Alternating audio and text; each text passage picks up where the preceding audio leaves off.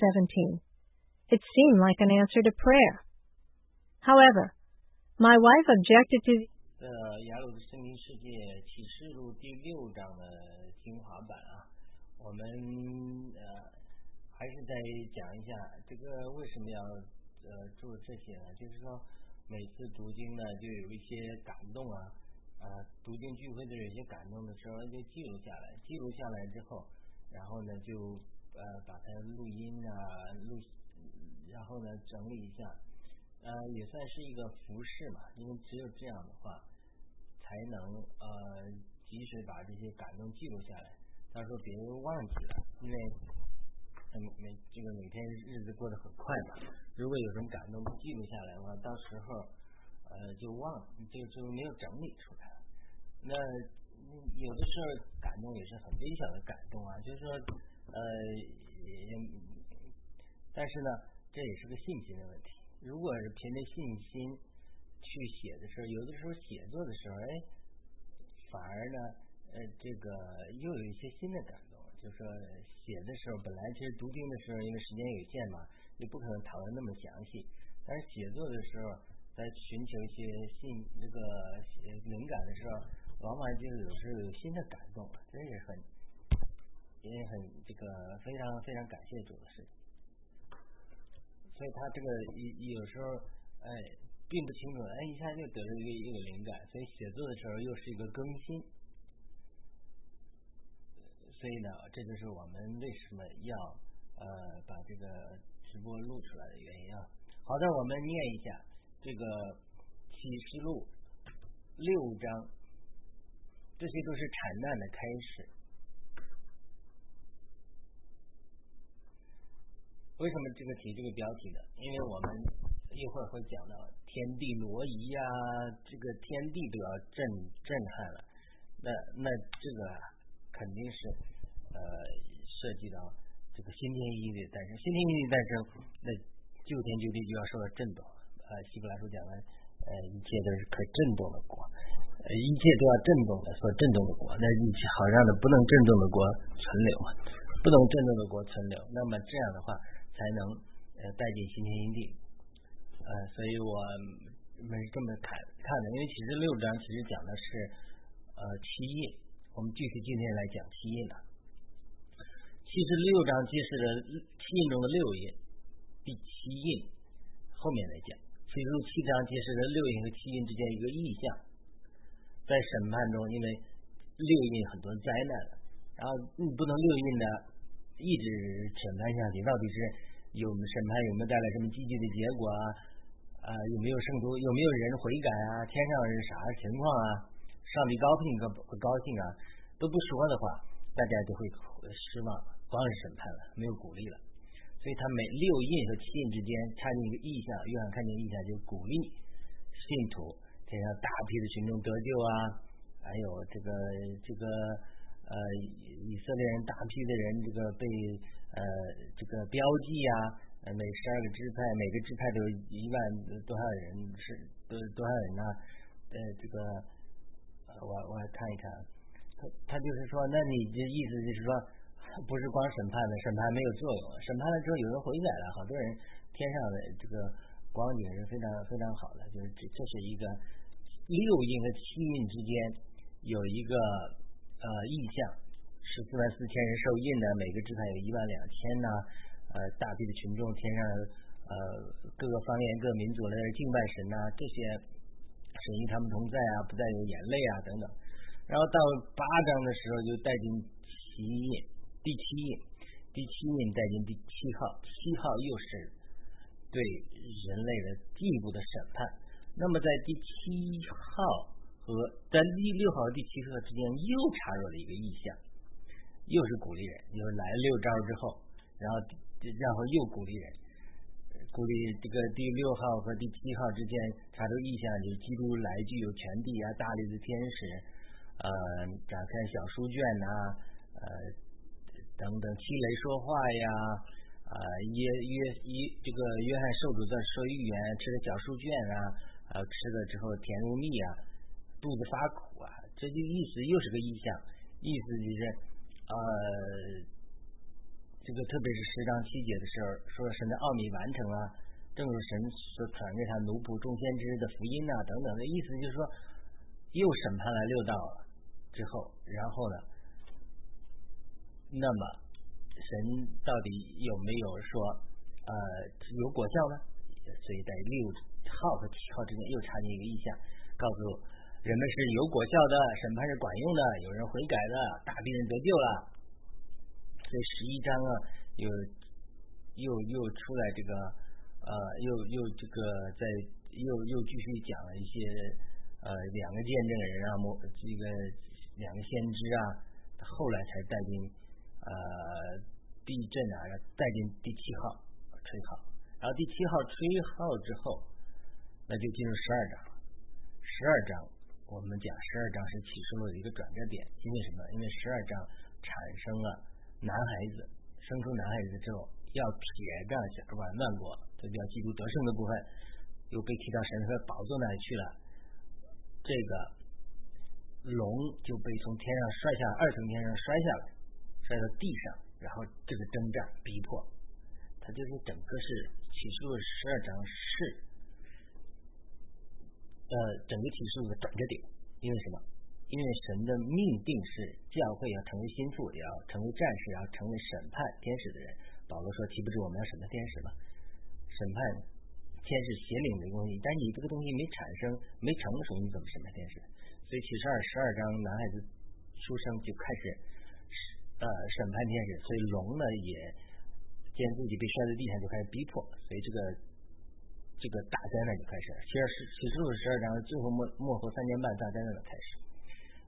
当然，这个征战更激烈，最后呢，基督和他的心腹得胜了，一切事情完成了。大大概就是这个逻辑，这个这个纲要。呃，所以我们讲讲讲这个这个是，所以他这个六号六印和七印之间插进的意象是鼓励人，六号和七号之间插入的意象也是鼓励信徒，能够在审判中继续站立，进入最后的得胜。在马太福音二十四章，主回答了门徒的问题，这个问题问。你的来临和这世代的终结有啥兆头啊？主耶稣回答他们说：“你们要听见打仗和打仗的风声，要当心，不要惊慌，这是必须发生的。只是末期还没有到，民起来要攻打民，国起来要攻打国，到处必有饥荒、地震，这些都是惨难的开始。”这是马太福音二十四章六十八节。没有什么比耶稣基督这些话能够更好的描绘启示录六章的六印揭示的惨淡了。神的目的是要在旧造中产生新造，旧天旧地是旧造要过去，那么旧造中产生新造要产生新天新地，就像我们这个旧人得救之后要产生新人，因此启示录六章的前四印和相对的四星码，分别的带来了战争、饥荒、瘟疫和死亡的福音。的，战争，这个饥荒、瘟疫和死亡四个东西，这是耶稣描绘的产难的开始。刚才马太福音二十四章不是讲了吗？民要攻打民，国要攻打国，到处都有饥荒、地震。这主说的打仗、打仗的风声，这都是产难的开始，主都描述的很清楚了。那么产难是因为生产，到底生产什么呢？自然是基督的心腹和得胜的男孩子，正如启示录十二章所揭示的。而第五印揭开的时候，圣徒的呼吁就是这个心腹的呼吁。他们说：“哎呀，公义的神呐，你不审判这世上的人到啥时候呢？给我们留不给我们留神血的冤，留留神呃流血的冤到啥时候呢？对不对？”神的回答是说：“继续忍耐啊，你们的注目还没呃没有得到满足啊。”就是说，神在建造一个心腹。第六印揭开的时候。特别记载地震发生，第一日头变黑，第二满月变红像血，第三天上星辰坠落，四天就挪移，好像书卷被卷起来，第六山岭海岛就被挪移。这怎么发生这么大的事？这在说什么？当然说到产难，因为新天新地要诞生了，所以就像这个躯壳里出来一个新东西一样，它旧天基地它自然会震动。你为什么说天都挪移啦？天上星辰的坠落了，因为它要产生新天新地了，像像生孩子，像蛇脱皮一样，或者小鸡诞生一样，产蛋像小鸡的诞生一样。当小鸡生命快要成熟的时候，它会啄破曾经保护它的蛋壳，就脱壳而出了，就天就地，就是这个小鸡蛋壳一样，它其中孕育着新天新地新生命。当新生命诞生以后，这个蛋壳就不需要了，因为什么？它完成了它的使命了。好了，第一个焦点，未来与现在的吊诡，吊诡就是矛盾之处嘛。启示录揭示的是将来发生的事情，还是已经发生的事情？一方面，它是揭示未来要发生的事情，因为启示录一章一节明确说，啊，叫他就是神将就基督将必要快发生的事，只是他的众奴仆，所以从此可以看出这是未来要发生的事情。但是我们也都知道啊，启示录在呃希腊文写作的时态都是过去式，它是过去了，在作者的眼里吧。它是都发生的事情，那这又怎么解释？因为其实，在灵界里是没有时间或不受时间限制的，所以我们在理解启示录的预言的时候，有的时候必须超出时间的限制、线性限制。尽管有些事情是已经发生了，有些事情正在发生，有些事情将来发生，但这不意味着，呃。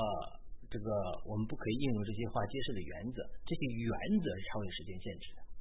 那么，如我们如果应用这个原则的话，就会帮助我们更好的理解启示录第六章。那我提出几个问题，请问高压揭开七印，它是未来的事件呢，还是已经发生的事件？那很明显的是，很多人是这些事件不见得已经发生了，对不对？特别是第六印描述那种大灾难，似乎还没有发生，因为我们没有看见天被挪移呀。天上的星辰坠落一地啊，那都不得了的。后面还讲了天上三分之一的星辰都坠落了，那不得了了，那是地球都快撞坏了。但是呢，这是好像没发生发生，但是其实在灵里，它当然已经揭开了奇迹。只不过这些事件在物质界里，在地球上展现出来，它需要一个时间的过程的，就英文叫 play out，它需要 play out。那么很多对启示录的解释太过侧重于。把已经发生的人类的事件和相关的时间和这些期印的描述联系在一起，是常常会走入误区的。首先，我们不是神，只有神掌握时间。主耶稣告诫门徒不要去揣测主来的时间，这个天使也不知道，人子也不知道，只有天父在他的智慧里知道。是马太福音二十四章三十六节说。但是耶稣却反而多次警告门徒说：“你们要警醒祷告，不要以为说这个日子不知道，你们就不警醒了。”你们要对待主来，好像贼来一样，他随时都会来。你要随时准备好主的再临。这是马太福音二十四章四十四节。所以我那个 really Clock 它就有一个是啊，这个呃有一个英文的说法，就是说它叫什么？好像的意思就是呃呃，happen but not yet，就是说它这种又发生了。又没发生这种这种光景，就是说 there but not yet，就是它在那里了，但是呢又没在那。所以在我们理解启示录七印的时候，我觉得不要企图去把这个时间点解释出来到底是跟人类的时间点怎么解释出来，而是着重去明白主在这些话语中揭示他的原则是什么。我们要警醒去预备好自己，这是我们要做的。好的，第二个点，可以互动的动态的书卷，这是标题。那么我们在启示录五章谈的是上一章启示录四章揭开的坐在宝座上神右手中书卷和书卷的内容，对不对？书卷被吸引封严了，只有耶稣基督配的这个吸引。但是当我们进入启示录六章看羔羊这个揭开吸引带进的不同的景象的时候，我们很容易就忘记了哦，这是一个书卷。忘了这是前面说的书卷打开之后的情景，我们不应该忘记在六章我们看到的依然是对书卷的描绘，只不过没有七印的揭开，就是一个印可能封着几个几页页纸，对不对？它没有七印的解开，大家看不见书卷内容而已。这些书卷是命令对人的计划，我们说他们是书卷，并不是说纸张的书籍而已，就是这个观念我们要打破，而像现在多媒体的书籍。一样，天赋的书卷，比如说天上有生命册，它是纸做的吗？还是电视做的？还是多媒体做的？他这种天赋的书卷，它或许像一个多媒体的书籍，像电影一样。有人说，这个上帝审呃最后审判人的时候啊，就是像过电影一样，医生所做的事情都给你放个电影一样，就是天上都给你记录了。圣经也明说了，你每一句话都要交代出来，在神面前，神的宝座来审判，神都给你录了音的或者录了像的，就是你这个生命，你这个书里面，你这个人生的书里，它不是说它是静态的一张纸，你某年某月写的日记一样，去哪里呃看了电影或者干了什么，它不是，它是动态的。你每天某个人某一说了某句话，对某人做了某个事，是都要给你放电影一样放出来。这个圣经明讲，呃，说这个呃记记录了。旧约有一个经文也说了，说耶和华侧耳听，当公义的人在地上谈论耶和华的时候，耶和华拿笔侧耳听，就是天赋喜欢写笔记记录下来。这是旧约的一个经文，就是，当公义的人在地上谈论耶和华的时候，神会拿笔记录。呃，就它这个笔，它不一定是这种纸张的单层的，它是多面的，它可能像电影一样录下来。所以它的，而且这个电影不仅是过去事件的一个记录，而更像现在直播一样。就是我现在是对着镜头讲话，但如果我是直播的时候有观众啊，呃，可以呃，你比如说通过呃这个视频呢，可以观众啊，也可以有互动啊，呃，可以这个跟嘉宾有互动啊。这这些情景，所以这个是呃现在这种书籍，就多媒体的书籍，我是在讲述这种情景，希望能够呃帮助你理解。那好了，那为了进一步理解约翰他在这种呃启示录六章描述这种动态的书画，或者像直播一样这种动态的意象，我讲一个个人看到一梦一象的经历。一梦一象是神说话的方法之一啊，呃有一些这样的经历，常常就是在一个异梦里或者意象里。哎，他他是我是举一个个人的例子来帮助你理解，呃，这个约翰他到底是怎么会在这张里是呃很动态的，于是可以互动的，就是说在一个异梦里，或者说呃你首先看见一个大屏幕上视频在播放，哎，看着看着，哎，你就进入到视频里去，去成了这个视频的一部分了，然后最后呢又出来了，从外面观察，这就是异梦异象中常用的神有说说话的方法，就是他。它这种书籍它是动态的、活的，啊，地上没有了，或者只有一些类似的东西。啊，我举一个具体，比如在一个异梦里，我首先我观看电视屏幕，电视上播视频，播的视频是什么？中国大批中国传教士被派遣到日本传扬福音，这是将来的事情。哎，我看着看着，我就进到这个视频里面了，我就进到现场里和这些在日本传扬福音的中国传教士一起走，观看他们，他们走村串巷。呃，去跟日本人传福音，很走到村口，很多日本人都给他设立路障，不让他们进入，拒绝他们。这些人就问他们说：“你你你能就是这些？我在这个异梦中跟他们同行，观察他们在跟日本人传福音，对他们问两个问题。第一个问题就是说，你们能接受一些不是你们日本人的东西吗？比如说中国人，一些日本人说不接受，不接受。然后他又问第二个问题。”那你能接受一些日本人呃过去不接受的东西，比如耶稣吗？他们也不接受，不接受。所以呢，就哎还有还有我看到还有在那个村口堵了路子，堵着路障，不让这些中国人进去。所以这中国人并不气馁，就再下进到下一个村子里。哎，再下一个村子走着走着，就有的嗯有有的日本人接受了他们。这是神州的一个阴谋。哎，然后看到这里之后，看着看着，哎哎，我发现我又从电视里出来了。又在观看电视上这些呃中国的传教士在日本呃去走村串巷传福音，就这就是神应用说话的一个方法。因为在灵里没有时间的限制，它也没有距离的限制在灵里，所以这个异梦讲述的内容是说，呃，就告诉我就将来中国大复兴之后会派遣无数的传教士到日本去，派遣日本的大复兴。这是我从这个异梦中得到的神的感动了。在时间之内，这个没有发生，对不对？中国大复兴。你你是不是可以开始？然后说还没有开始，日本大复兴也没开始。但是他神通过异梦告诉我他的旨意，叫我为此预备，所以我因此我考虑把我的读经感动啊，也慢慢翻译成日文呐，呃，把这些呃见证啊，我都写成英文的了，还没翻成日文呢，呃，为以后日本大复兴做出预备啊。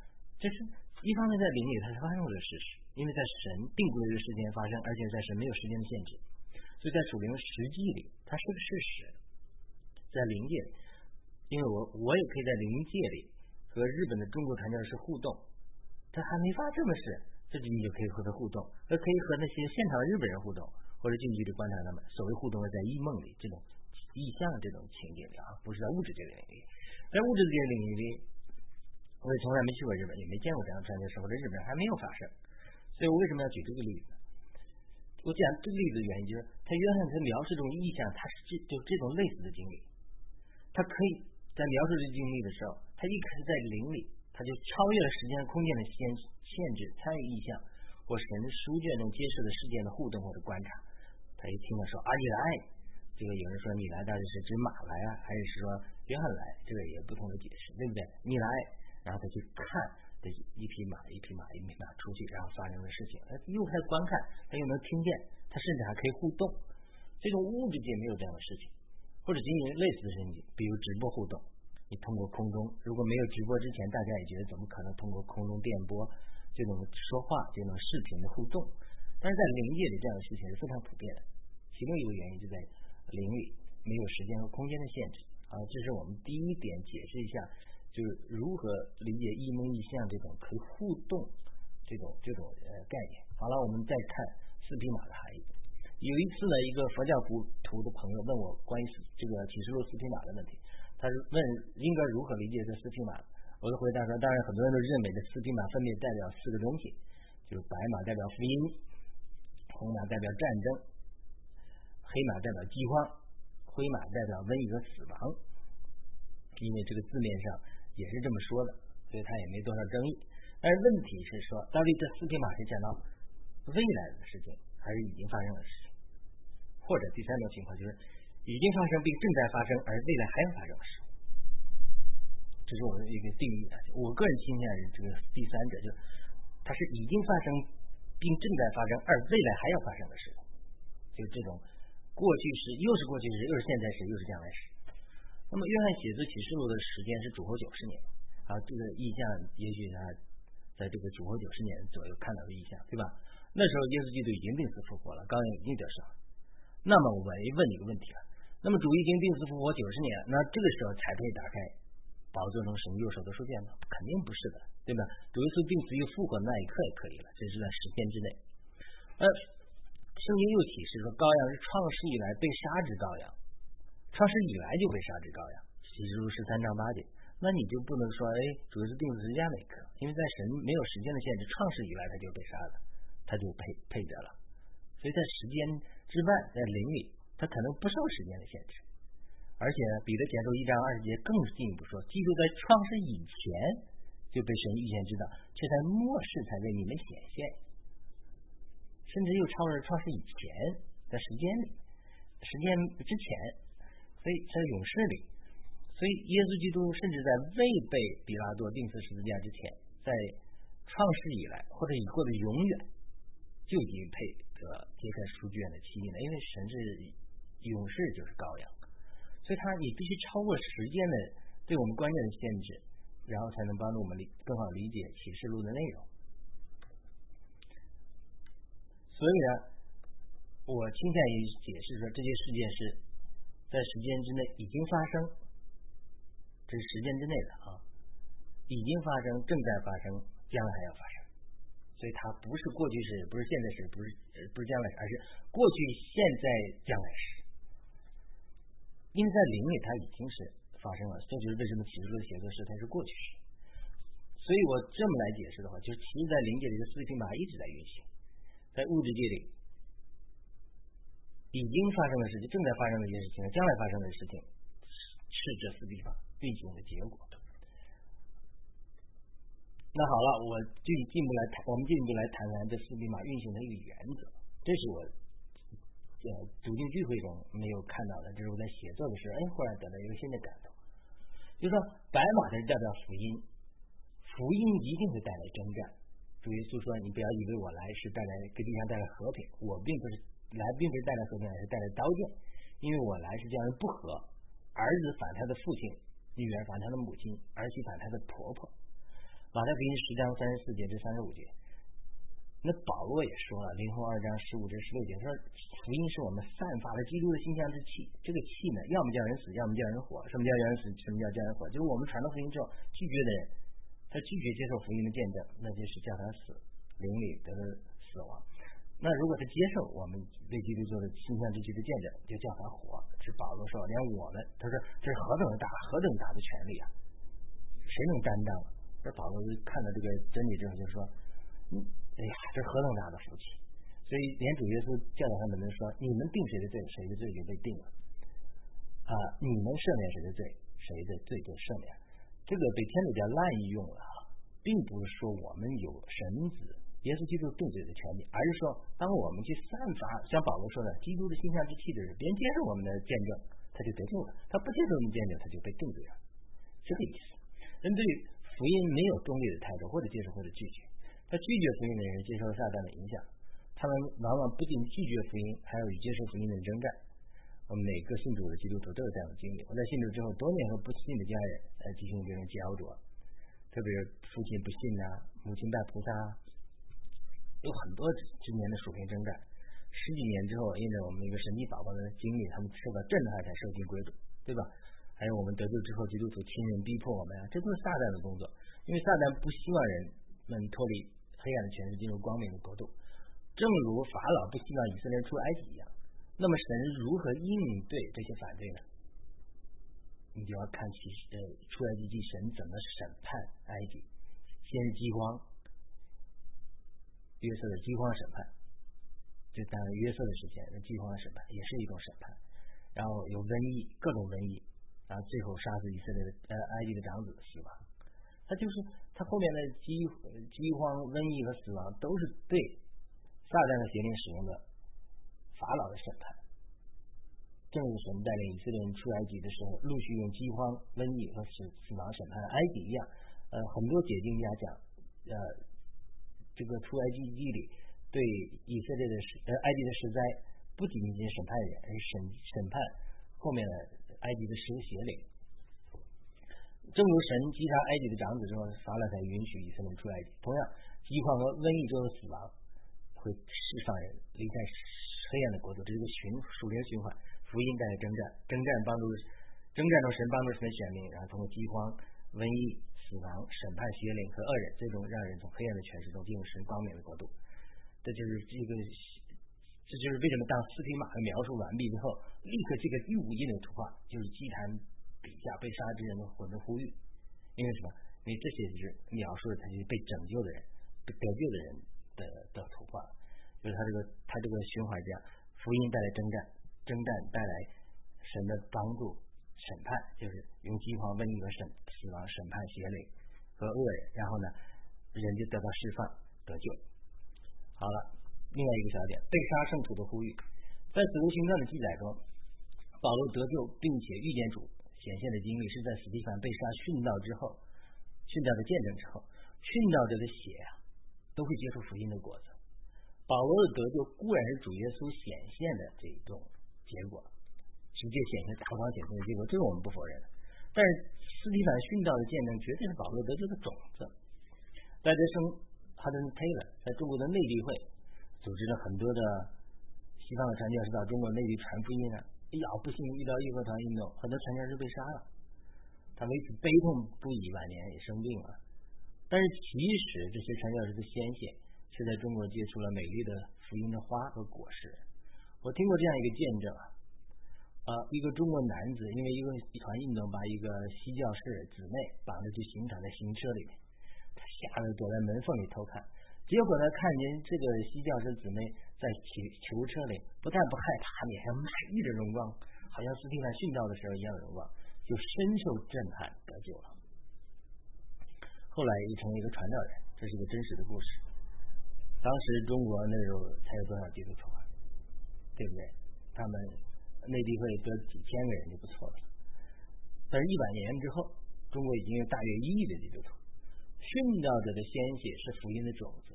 神爱我们，除了他舍了他的独生子之外，也许可历代以来很多人成为殉道者，他成为这个种子，让我们能看到对这个福音的见证和神对人的爱，这个种子在我们里在发芽。所以他被杀圣徒，他跟前面的逼迫不是没有关系，他是这些被杀圣徒是做了种子，做了殉道者。所以在第五印揭开的时候，他们大声喊着说：“圣别真实的主人，你不审判住在地上的人，给我们深入淋血的冤，要等到几时呢？”这是启示录六章十节。这些呼喊的人，他知道神是公义的，神必定会审判那些流他们血的人，给他们伸冤。但他们呼吁的，他因为他们不知道什么时候，其实他们不是在责备神不给他们伸冤，而是在询问神这个四匹马的循环要到什么时候结束？战福音带来战争，战争带来呃这个审判，神的审判包括饥荒、瘟疫、死亡，然后死亡一定会让以色列人出埃及，然后这个一直审判，一直审判，带带进无数人，越来等于就像这个呃。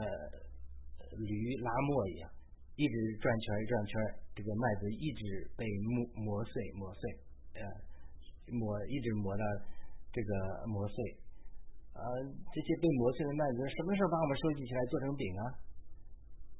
这个主人说：“哎呀，还还在还要再磨一磨，还要再把一些麦子磨碎。”也是神于是安慰了他们，赐给他们白袍，让他们安息片时，等到向他们被杀的人满足了数目。启示录六章十一节，在神的确有个时间和它数目的，所以我们不知道是什么时候这个时间和数目满足，但是我们知道这个越来越快。好了，最后一个小点，新天新地的孕育和诞生。那么一个圣徒问，如何理解在启示录六章十二至十三节描述的情景？这些情景包括我刚才讲过大概六种：地震，一、二日头变黑，地震我们有了，日头变黑似乎还没有。有人说有，但是我估计是没有的。满月变为现显，也有很多人说有，但是我可能也没到。星辰坠落，这个总不能说有吧？这个星辰坠落要很多的。第五，天津挪移好像书卷被卷起来，这个总没有吧？山林海岛挪移本位，这是第六。所以，我我的回答也是，这也是产蛋的描述。我还回到刚才讲的小鸡的例子。好像鸡蛋变小鸡一样，鸡蛋里蛋白、蛋清、蛋壳三部分组成。蛋黄里有小鸡的生命，有种子一样。蛋清呢是作为营养，蛋清一旦出了小鸡，变成小鸡之后，它出生之前的营养提供的营养，等你小鸡长大了，蛋清也用完了。蛋壳呢提供外面的保护，你缺少任何一个部分。这三个部分任何部分都不能成功的孵出小鸡，所以你要有壳，就是就天就地，你要有一个属灵的生命的种子，就是福音。那么你也要蛋清，这个蛋清可以讲人类的文化呀，呃，这个地上的这个所有的太阳啊，太阳跟光合作用生产的各种的食物啊，这都是呃供应你的需要，你都没有，你比如就天就地。呃，你你比太阳位置挪移了，对吧？太阳变黑了，你这地上都没法生产，没有光合作用了，没法生产食物了，人类怎么生存呢？这就像蛋清的作用一样，是这个道理不是？对不对？它咱救天救地，整个救天救地像个蛋壳一样，地上生产的一切的物质啊，包括光合作用啊，或者是文化，提供人类生存物质和精神的需要，而人类的灵力需要福音啊，基督的生命啊。哎，它就就小鸡的母鸡的复制一样，我们里面生命也基督生命的复制。这些之后，这些发生了，这些都要过去了。为什么？心脏就要诞生了，新天新地就要来了。其实二十一章讲了新天新地就要来了，所以呃，心脏诞生之前必须得旧造的天地进行震动，好带进不能震动的国。这希伯来书十二章二十八节明讲就是一大的震动，所以这些震动都是新天新地要产生这样前兆。换句话，就是一个。产难，新天新地是一个孩子，新天新地就是新人，这个新妇，呃，羔羊和新郎新娘的婚宴，那是一个新新生的东西。所以在启示录上六章的结尾，就记述了天地上的君王、大臣、将军、富户、壮士和一切为奴的、自主的，都藏身在洞穴和山岭的岩石中，躲避做宝座的面和羔羊的愤怒，因为神愤怒的大日到了，谁能站得住呢？这其实都是六章十六节十七节，这其实就是神答应在第五印的时候，被上帝圣徒的呼吁和祷告，神开始审判这些地上的君王、大臣、将军、富户、壮士一切为奴的自主。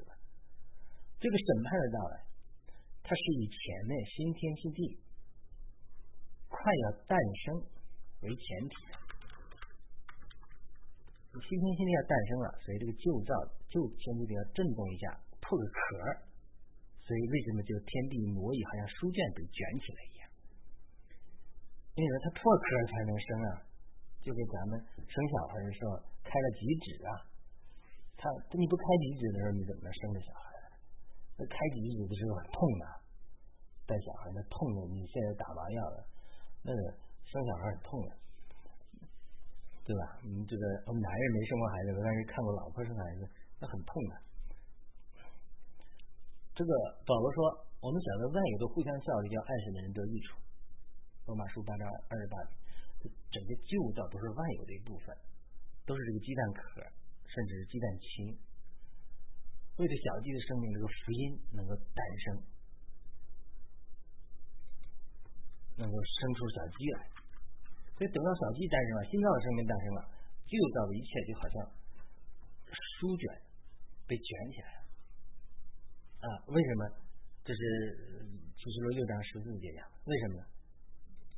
因为它就是它就是书卷卷起来，为什么？因为哪有书？为什么要？他就讲了，为什么他开始讲了？啊，书卷被卷起来了。我开始讲启示录六章本来就是描述的是神右手中的那个书卷的内容，只不过书卷原来被漆印啊，漆印这个呃压住了，漆印压住了，那它不能展开而已。它不能展开，但是现在神宝座羔羊得胜了，它能展开这个书卷，所以它展开这个书卷的时候，它每一张书卷过去之后，所以当这章结束的时候，自然就会带进书卷的翻页或者翻篇，这是其后前前其实前后呼应。比如说，这是什么，这是神的呃呃这个呃高坐在宝座上神右手中的这个书卷，讲了人类的历史，它是有七，我举个例子啊，这这是一个封印。被七个啊封封严了，七张纸，七个印把它封严了。他他不能，他他为什么？他他他是每一次耶稣打开一个印的时候，这个这一个印里面的这个内容，它这是纸质的，但是意象中它那个是触动的呃内容，它就已经揭示出来，对不对？揭示出来之后，揭示出来之后，然后翻第二页，第二页，然后又是互动的内容，又揭示。然后呢，就是第三页，第三页，然后又又是互动的内容，讲了这个一一马啊，第三一马意象。然后第四页，第四页揭示出来之后，第四印揭示出来之后，然后哎，他他就他没有这个呃，这个又是最后那个呃马带来死亡，死亡之后，死亡审判之后再进第五印。第五印，众圣徒就在呼吁说：“意思我们不审判这些人啊？什么时候结束啊？我们还得等呢。”主神说：“啊，再等等，等人数满足了。”然后就发现第六印，然后就是第六印。第六印就是啊，天地挪移，整个世界就要结束的样子。然后到第七印，第七印的时候，可能就是说带进七号。带进我跟你讲，第六印、第七印之间，很多人都已经啊，在天上大大气的群众敬拜神了。然后，如果这七印完了，我现在七印完了，呃，我一翻篇，整个这个书，所以叫书卷也被卷也，就是整个这书我读完了，我带小孩读书，卷完了，哎，读完了我就放在一边了，这就不需要了，因为什么？因为我的七印已经完成了，这本书的七印已经完成了，我翻篇了，我现在已经进入七号了，或者进入七号之后进入什么新天新新地了，就是意思是，就像书卷一样挪移，就代表，因为什么？这什么经文完成了？这这每一项的计划中，它都完成了之后，这个书卷，我跟你讲，它就是想呃一个书给小孩子读，读完了，读完了就放在那个一边去了，没用了，是吧？他除非你再读，这是这是一个，它它是这种动态的语言，或许或许我刚才讲的，它是天地像书卷一样多，因为天地是旧造，旧天旧地在产生新造，新造马上要诞生了，这旧天旧地像书卷一样，像衣服一样卷开。后来圣经讲的旧天旧地像衣服一样卷开就挪移。我现在衣服不穿了，我我我捐给别人放在一边了。我现在穿新衣服了，新人了，新衣服了。他它就只是为什么？旧天旧地，就像旧衣服一样卷开，它就扔到一边去了。因为什么？啊，呃，我扔到一边可以回收啊，可以省这个呢。那整个旧天就有一种不好的东西，神就直接把它扔到火湖里去。我直接扔到垃圾桶回收了。大概就这个意思，就是说它这种图画性的语言，我们必须在灵里能够明白这种图画性语言，它就是说，呃，七印，它是七张书卷。七七个故事，七个七个动态的书卷，然后你卷完了之后，哎，就过去了。当然，现在我在神的一边，神的时间里，它已经翻过来了。但是在我们还是一些事情已经发生，正在发生，还要再发生。因为我们在时间里，希望这些分享能够帮助你更好的理解启示录六章。好的，今天我们这里的分享就到这里，欢迎您的呃。点赞、转发、分享、评论，帮助我们传播主的话语。我们下次再会。